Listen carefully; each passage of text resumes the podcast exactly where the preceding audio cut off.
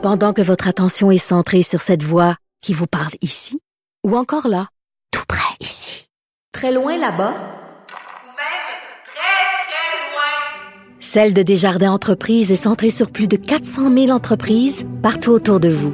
Depuis plus de 120 ans, nos équipes dédiées accompagnent les entrepreneurs d'ici à chaque étape pour qu'ils puissent rester centrés sur ce qui compte, la croissance de leur entreprise. Francis Gosselin. Économiste, Tout ça, ils l'ont échappé. consultant, C'est quand même pas une petite affaire. auteur. C'est moins politiquement populaire. Francis Gosselin pour savoir et comprendre l'économie. Salut Francis. Salut Mario. D'autres difficultés pour euh, Olimel. Oui, ça va de mal en pis, euh, Mario. Comme tu te rappelleras, euh, en avril dernier, le 17 avril, Olimel avait annoncé la fermeture de son usine de Vallée-Jonction euh, qui faisait suite, en fait, à un conflit de travail là, qui avait eu lieu il y a quelques années. Et donc, ça a amené là, tout récemment à la, à la perte d'à peu près 1000 emplois au sein de l'entreprise. Là, ce qu'on apprend aujourd'hui, c'est qu'en fait, les syndiqués de son usine de Drummondville euh, ont voté en faveur d'un mandat de grève euh, illimité là, hier soir. Et donc, c'est comme une autre tuile qui s'abat sur cette entreprise-là, mais aussi quand on regarde ça avec un peu de recul, sur vraiment l'ensemble de la filière porcine au Québec. Euh, L'IMEL achète le- vraiment une situation de quasi-monopole. Donc, euh, tout ce qui est production de porc au, au Québec, le Mario va être mis à mal là, par cette nouvelle tuile qui s'abat sur l'industrie et sur son principal acteur. euh, Ouais. qui, qui manifestement a de la difficulté. Là.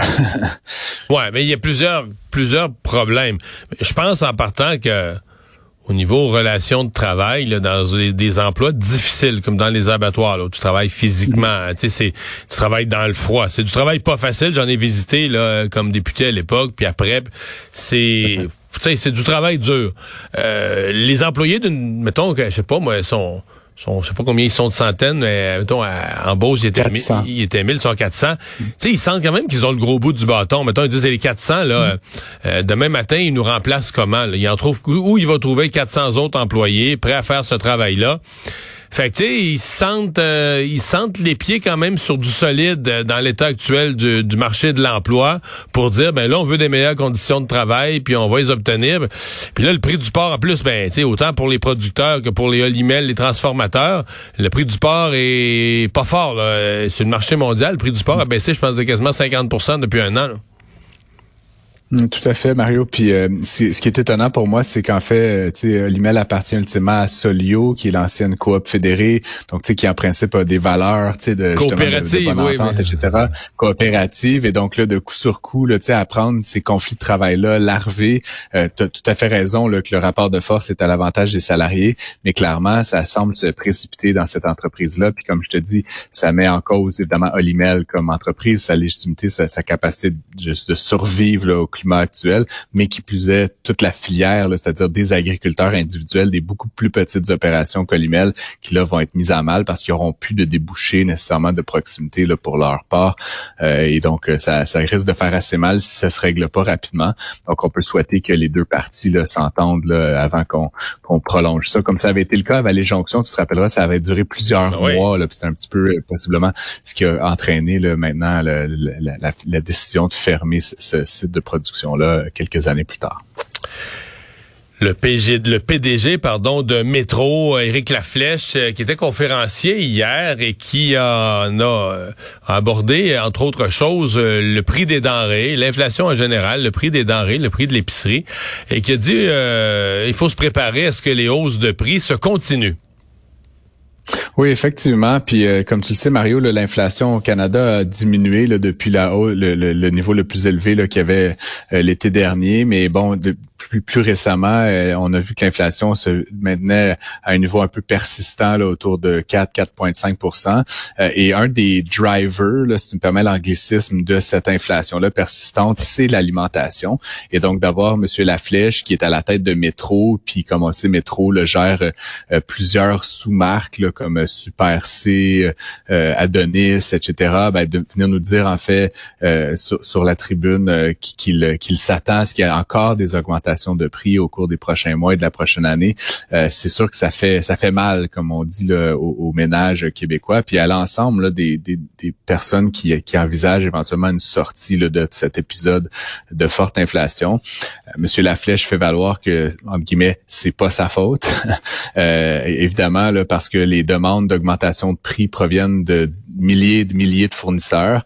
Euh, Métro n'a pas l'obligation d'accéder à toutes ces demandes-là, mais évidemment, comme ça se multiplie, puis comme souvent c'est légitimé par des augmentations euh, de coûts. Puis tu sais, la, nouvelle sur Olimol est, pas sans lien là, avec celle sur Métro, hein, la, ben, toute la filière oui, mais en même temps, en même temps, euh, regarde, là, j'ai le parce que j'ai écrit, je te, je te, donne un scoop, j'ai écrit là-dessus pour le journal de demain, puis j'ai écrit entre ah. autres sur Monsieur La Flèche.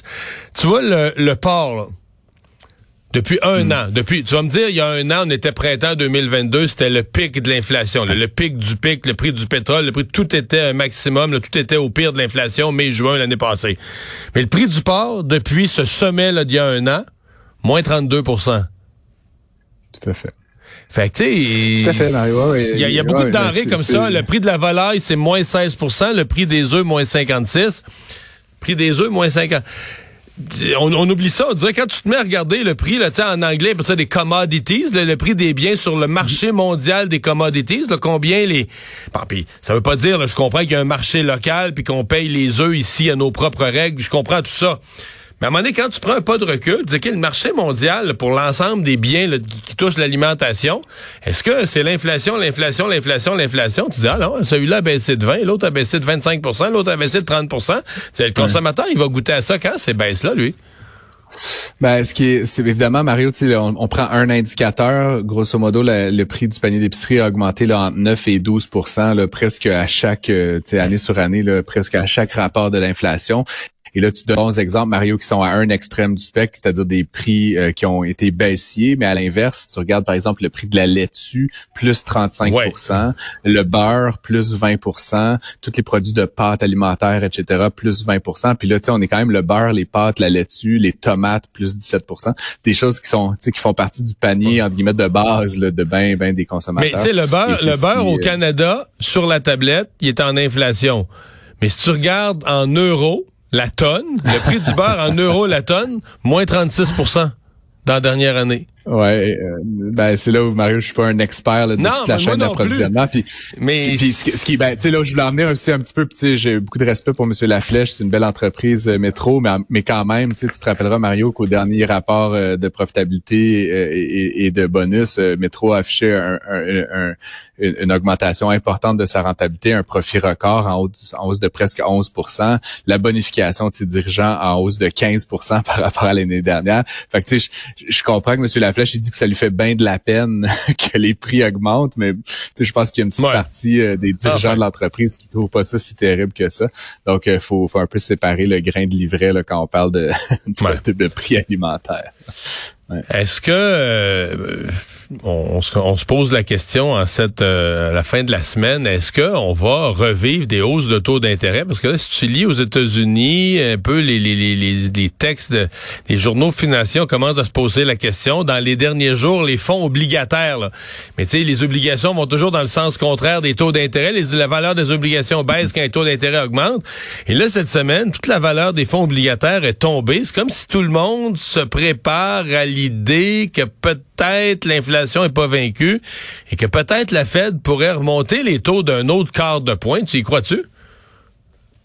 Oui, ben là, comme tu le dis, là, on a eu un nouvel indicateur aujourd'hui là qui est pas très positif là en matière d'inflation aux États-Unis, qui montre là, selon, il y, y, a toutes sortes d'indicateurs de l'inflation. Mario, là, chacun a son indicateur préféré, mais grosso modo, l'indicateur aujourd'hui là sur les prix à la consommation des ménages euh, montre une, augmentation de qui est supérieure à celle qu'elle avait été euh, de mars en mars. Là, donc, c'est les données pour d'avril à avril qui sont qui ont été dévoilées aujourd'hui. Donc, on parle d'une augmentation un peu comme au Canada là, dans les mid 4 là, si tu veux. Puis évidemment, ça dépend des catégories de biens, etc. Mais ce que ça veut dire, Mario, c'est que malgré la Fed qui a contrairement à la Banque du Canada, la Fed a augmenté ses taux encore une fois là, depuis euh, la, la, pause qui avait été décrétée par M. McLean en avril. Et donc, malgré cette nouvelle hausse-là, manifestement, euh, l'inflation persiste aux États-Unis. Et donc, comme tu le dis, ça peut faire craindre éventuellement là, que ça, que ça amène soit d'autres euh, d'autres augmentations de taux ou d'autres d'autres stratégies là, pour, pour combattre tout ça. Ce qui est paradoxal dans un autre ordre d'idée, Mario, c'est que je lisais un rapport du Fonds monétaire international aujourd'hui qui, eux, au contraire, se montrent plutôt optimistes par rapport à la croissance américaine et qui ont révisé leur prévision de croissance un peu à la hausse. Donc, ultimement, on entend vraiment toute chose et son contraire actuellement. Euh, puis moi, je garde un œil là-dessus, Mario, très attentif parce que c'est certain que si le taux directeur américain augmente beaucoup plus euh, dans les prochains mois, puis que le taux au Canada demeure le même, cet écart-là pourrait avoir des impacts sur le taux de change et éventuellement sur la compétitivité et l'attractivité des importations et des exportations de part et d'autre de la frontière. Ça change donc le rapport de force entre Canada et États-Unis quand euh, il y a des glissements rapides là, sur le, le, taux de change, évidemment. Merci, Francis. Merci. Bye bye, bonne fin de semaine. Bon week-end.